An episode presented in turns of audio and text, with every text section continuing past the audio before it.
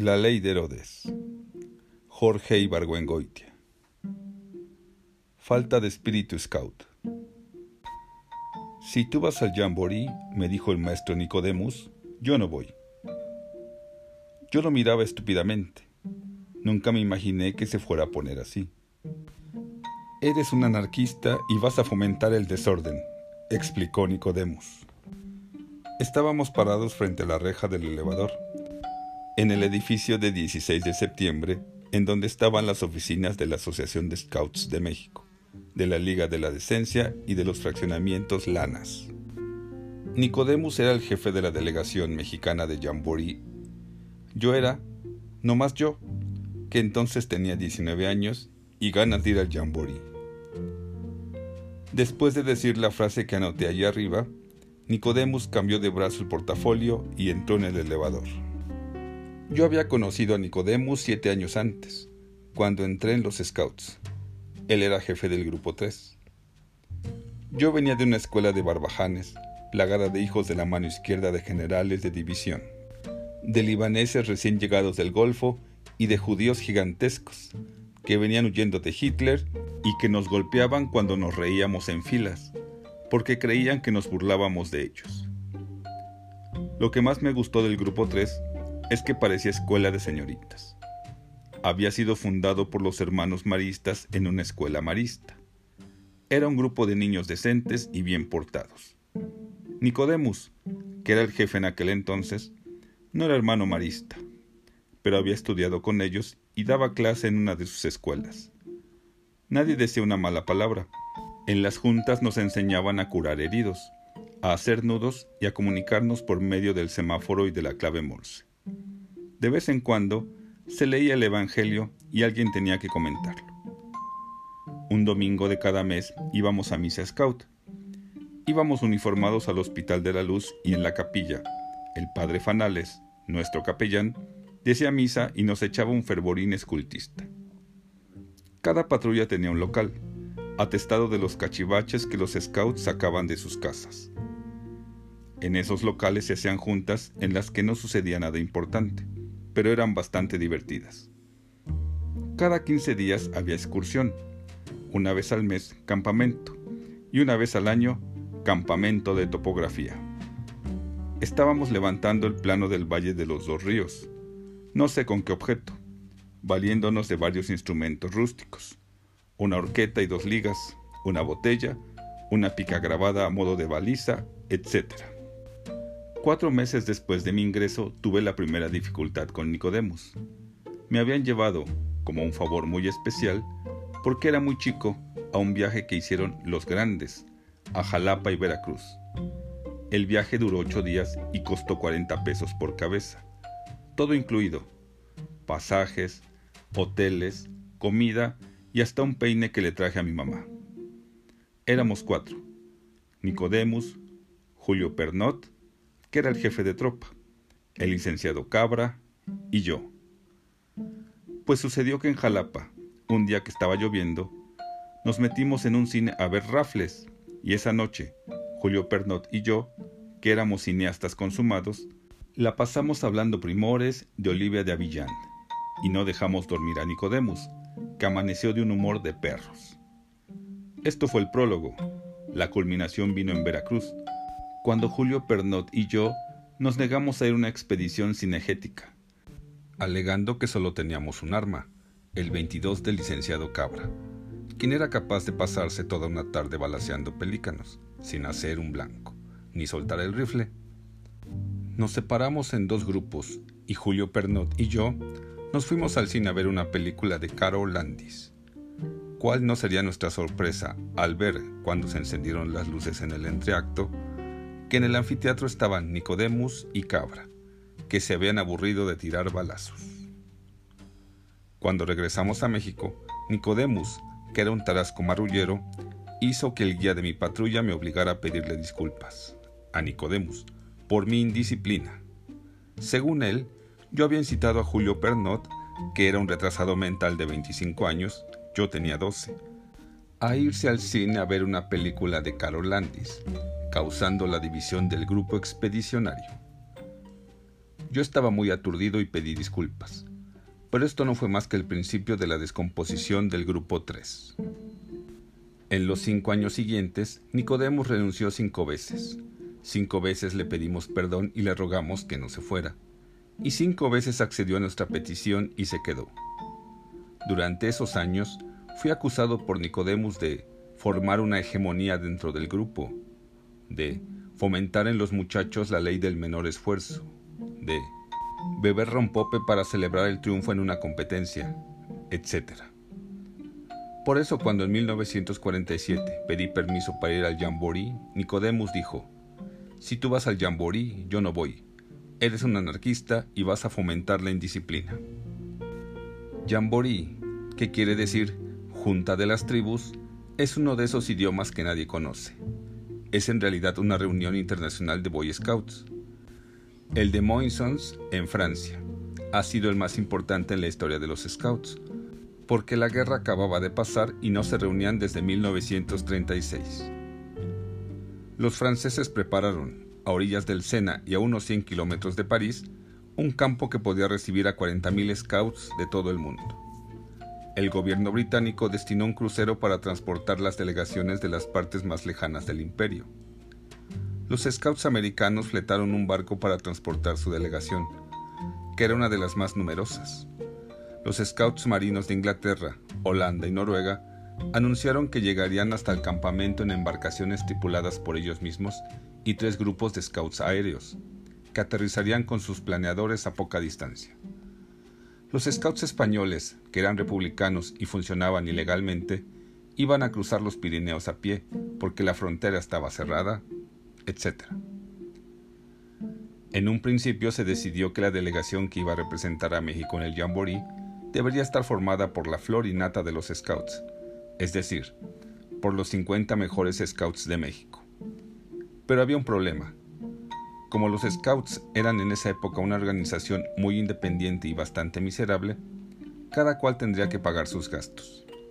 En consecuencia, el contingente iba a estar formado no por los 50 mejores, sino por los 50 mejores de entre los más ricos. Urgía, pues, saber cifras. ¿Cuánto iba a costar el viaje?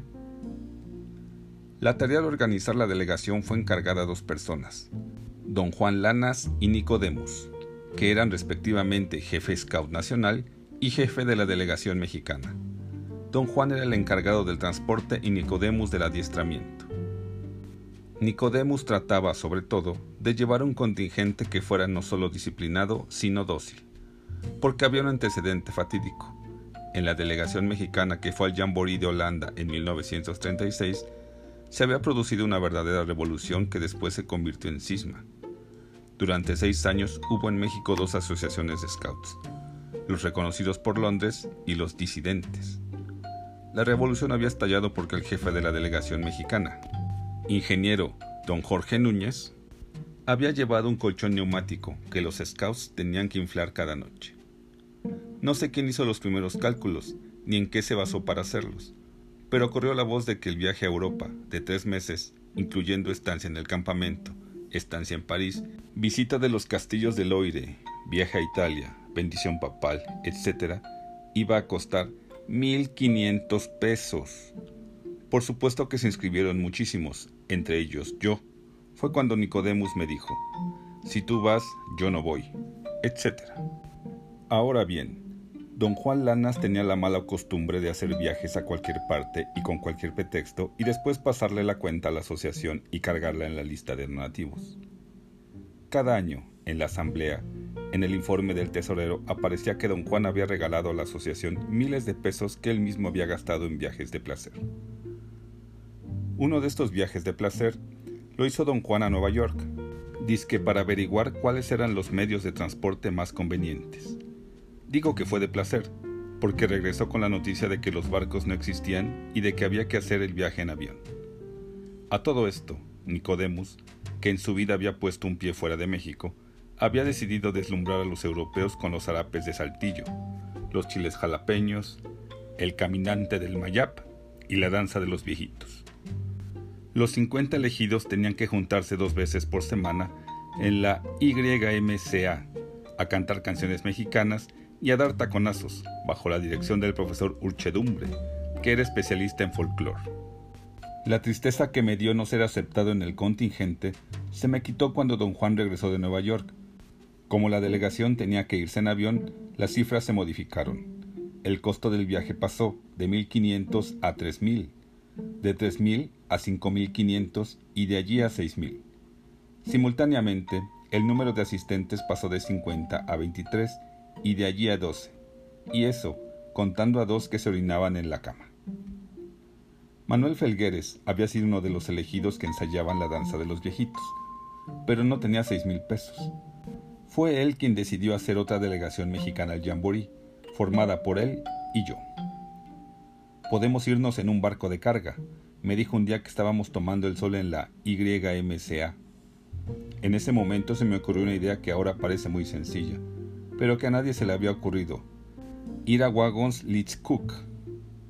Así fue como Felgueres y yo descubrimos en la avenida Juárez lo que don Juan Lanas no había descubierto en Nueva York. Había un barco, que había sido transporte de tropas y que estaba destinado a llevar turistas a Europa y traer inmigrantes a los Estados Unidos. Iba de Nueva York a Southampton y el Havre, y el pasaje costaba 550 pesos mexicanos. Con un par de telegramas conseguimos pasajes en el ISIS Marine Falcon, que salía de Nueva York el primero de agosto. El jamboree comenzaba el día 6. Ya con los pasajes en la mano, fuimos al despacho de don Juan Lanas, le contamos que íbamos a San Antonio, Texas, y le pedimos una carta de presentación para los scouts de allá. Don Juan, en parte por holgazán y en parte por no saber con quién trataba, nos dijo que dictáramos la carta a la secretaria y que él la firmaría. Huelga decir que la carta que firmó don Juan decía que Felgueres y yo éramos sus hijos muy amados y que él se hacía responsable de cualquier iniquidad que cometiéramos en el extranjero. Pero del plato a la boca se cae la sopa. Dos días antes de salir de México nos topamos con don Juan y el padre Fanales en el consulado de Francia. Estábamos recogiendo visas. Nosotros las nuestras y ellos las de la delegación mexicana. Don Juan se puso furioso. No me dijeron que iban a San Antonio me han engañado. Yo les di aquella carta creyendo que los Ibargüengoitia eran gente decente. Dijo esto porque había conocido a un tío mío que era caballero del Santo Sepulcro. El padre Fanales nomás movía la cabeza. Después comentó con alguien el suceso y dijo algo que significaba que Felgueres y yo éramos llevados de la mala, pero que en sus labios sonaba como que estábamos poseídos del demonio. Devuélvanme mi carta hoy mismo, terminó diciendo don Juan. Por supuesto que no se la devolvimos. Felgueres llamó por teléfono a varios de los que querían ir a Jamboree y no tenían seis mil pesos, y les dijo que habíamos encontrado un medio de transporte que permitía reducir el precio del viaje a la mitad. Se armó un jaleo. El Consejo Nacional tuvo una junta de emergencia, en la que se acusó a Nicodemus de incompetencia y a don Juan de estulticia. Al día siguiente la secretaria de la asociación habló por teléfono que pasen a canjear la carta de presentación por una carta internacional, dijo. La carta internacional era el documento que lo acreditaba a uno como delegado al Jamboree. Felgueres y yo dábamos saltos de gusto. Don Juan nos recibió con cara de esta tacita que se rompió ya nunca se volverá a pegar. Le entregamos la carta de presentación. Denme ustedes los datos de ese barco que dicen que va a Europa. Son muy interesantes. Le dimos los datos del Ace Ace Marine Falcon y él los apuntó en un papelito. Nosotros estábamos esperando a que nos dieran nuestra carta internacional. La carta internacional, nos dijo don Juan, se las mandaré a Nueva York, porque tiene que ir firmada por el Consejo Nacional. Nosotros le creímos y esa noche salimos rumbo a Nueva York en transportes del norte. Al día siguiente, cuando íbamos llegando a Laredo, nunca hubiéramos imaginado que en esos momentos estábamos siendo juzgados en ausencia, por un tribunal compuesto por Julio Pernot, el licenciado Cabra y el joven Alóndiga, pasante de derecho. El fiscal fue Nicodemus y no tuvimos defensor. La acusación fue falta de espíritu scout. Fuimos declarados culpables y expulsados del Grupo 3 y por consiguiente de la Asociación de Scouts de México. Cuando Felgueres y yo subimos la pasarela del Ace Ace Marine Falcon, encontramos a 15 scouts mexicanos que habían aprovechado nuestro hallazgo. Estaban bajo el mando de Germán Arechastegui, uno de los personajes míticos del escultismo mexicano. Se decía que era capaz de caminar tres días sin comer otra cosa que pinole. También venían el chino Aguirre Bengurren y el señor Bronson, dos viejos scouts que estaban aprovechando la coyuntura para darse una vueltecita por Europa. El chino Aguirre Bengurren nos dio la mala noticia. Para nosotros no había carta internacional, porque habíamos sido expulsados de la asociación. Cuando ya creímos que nos iban a tratar como apestados, apareció el señor Bronson y al ver que estábamos vestidos de civiles, dijo en voz de trueno, ¿Qué esperan para uniformarse? Así acabó la discriminación. A pesar de que legalmente Nicodemus había triunfado en toda la línea, nadie nos trató como expulsados. El Marín Falcón casi ni parecía barco. El castillo de proa era muy chico y el de popa nunca lo encontramos. Tampoco encontramos la chimenea. Por dentro era todo pasillos y escaleras, y por fuera era como una cazuela. Los pasillos y las escaleras iban de los dormitorios a los botes salvavidas y viceversa. Los dormitorios tenían 60 literas. Los excusados estaban en la proa y no tenían puertas, así que en las mañanas nos sentábamos veintitantos a mirarnos las caras, como los canónigos en el coro. Todavía a la vista de Manhattan, el ISIS Marine Falcón empezó a hundirse. Bajamos a la cubierta F y encontramos los colchones flotando. Las máquinas pararon y el capitán estuvo tratando de localizar, por medio de los altavoces, al jefe de mecánicos. Cuando nos fuimos a acostar, todavía estábamos al pairo, a la vista de Nueva York. En los dormitorios no había ni día ni noche, porque no tenían ventanas y las luces nunca se apagaban. No se oía más que el ruido de los ventiladores y los ronquidos de los pasajeros. Pero cuando desperté y salí a cubierta, el sol había salido y el barco navegaba alegremente en alta mar. Al segundo día de viaje, el Scout San Megaterio fue iniciado en los misterios del sexo con una inglesita de 14 años. Al tercero, el Scout apodado El Campechana se hizo novio de una americana.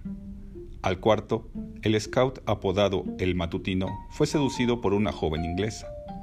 Al sexto, corrió la voz de que el Scout Chateaubriand había sido seducido por un pastor protestante. Al séptimo, nuestro barco entró en la bahía de Cobb y encalló al tratar de cederle, galantemente, el paso al Ace Ace América. Hubo que esperar la siguiente marea para ponerlo a flote. Al octavo, llegamos a Southampton y el matutino fue degradado por fornicar con el uniforme puesto. Al noveno día llegamos al Havre. Un señor con fedora y redingote, que era jefe de los scouts en el Havre, nos informó a Felgueres y a mí que no hacía falta carta internacional para acampar en el Jamboree. Bastaba con tener ganas de hacerlo y dinero para inscribirse. Antes de abordar el tren a Rowen, Germán Arechastegui nos advirtió: Recuerden que están en Francia. Nunca toquen con las nalgas la tapa de un excusado, porque pescan una sífilis. El Jamboree era un pueblo enorme, con tiendas de campaña en vez de casas y scouts en vez de habitantes. Había zonas comerciales, restaurantes, puesto de bomberos, unos excusados públicos de cartón que al octavo día empezaron a disolverse, iglesias de todas las creencias, etc. Había scouts zapateros, scouts armeros, scouts plomeros, scouts bomberos, scouts intérpretes y scouts policías. Había scouts estafadores, como un viejo ecleriur que nos compró dos dólares al cambio oficial. Felgueres y yo acampamos en el campo del Zodiaco, que era el lugar de los scouts irregulares y la capua del jamboree. Junto a nosotros estaban los españoles, que eran unos vejestorios de treinta y tantos, que sabían de memoria las obras completas de Cantinflas. Un poco más lejos estaban los turcos, que eran muy perseguidos por Mustafa Kemal. Había scouts austriacos, alemanes desnazificados, persas, kurdos y un japonés. Como las tiendas estaban bajo un bosque de encinos y los encinos llenos de orugas, los scouts estaban llenos de ronchas. Pero esa fue la única molestia. Porque unas girgits francesas cocinaban y lavaban la ropa y la remendaban si uno se lo pedía. Lo único que tuvimos que hacer fue montar la tienda. Pasábamos el tiempo panza arriba, platicando con los españoles, viajando en el ferrocarrilito que circulaba el Jamboree, nadando en el Sena y visitando los demás campos. Nicodemos las había pasado negras. En la entrada del campo mexicano había hecho, con muchos trabajos, un armazón que figuraba el perfil de una pirámide teotihuacana y la había cubierto con zarapes de saltillo. Cuando Germán Arechastegui vio la portada, no comentó nada. Se limitó a cortar las cuerdas de un nudo vital y la estructura se vino abajo, y con ella el prestigio de su constructor. Por otra parte, los scouts que viajaron en barco contaron con tanto entusiasmo sus experiencias sexuales a los que viajaron en avión, que los hicieron sentirse estafados. ¿Estafados por quién? Por Nicodemos se había descubierto que la Compañía Mexicana de Aviación había regalado un pasaje de ida y vuelta, el de Nicodemus. Por último, tenía el problema de la alimentación. La dieta del jamborí consistía en carnes, papas, zanahorias, chocolate, pan y mantequilla. La carne era dura y parecía curtida. Venía de un animal desconocido en América. Había que ponerla a cocer a las 7 de la mañana para que estuviera masticable a las 6 de la tarde. Para esas horas, las papas y las zanahorias se habían convertido en una especie de bolo alimenticio. Hubo scouts que no salieron del campamento por estar atizando el fogón. Hubo otros que aprendieron a comerse las papas crudas, pero todos estaban de mal humor, porque la comida era mala. ¿Quién tenía la culpa de que la comida fuera mala? Nicodemus, por supuesto. Cuando Felgueres y yo fuimos de visita al campamento, Nicodemus nos miraba como si fuéramos transparentes. Al mediodía, el campo mexicano presentaba el siguiente aspecto. Había tres o cuatro scouts tratando de cocinar, otros tantos tratando de dormir a la sombra de las tiendas.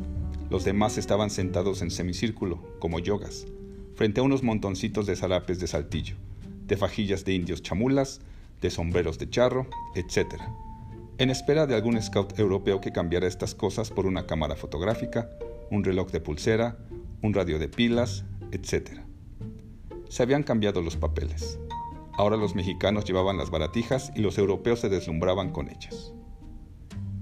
Nicodemus había invitado al coronel Wilson a tomar con los mexicanos el penúltimo almuerzo del jamboree. Para esta solemnidad había preparado un menú consistente en mole poblano, frijoles refritos, chiles jalapeños y chongos zamoranos.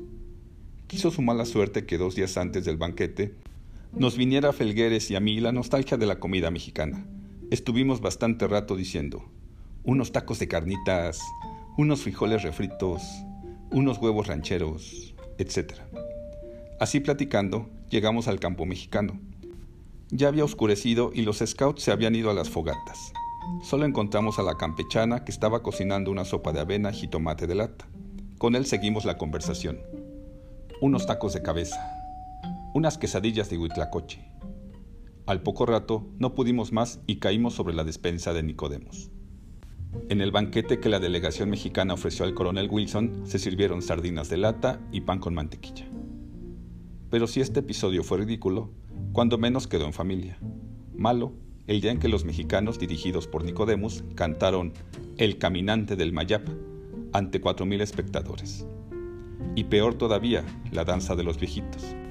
De nada sirvieron los ensayos con el profesor Urchedumbre, que habían sido con iluminación eléctrica, tablado y música de disco. En el jamborí no hubo ninguna de las tres cosas. La cosa salió tan mal que Felgueres y yo, que estábamos a 100 metros, nos moríamos de vergüenza. Germán Arechastegui tocó una chirimía. Como no había tablado, no se oían los pasos y nadie llevaba el compás. Se fueron unos contra otros.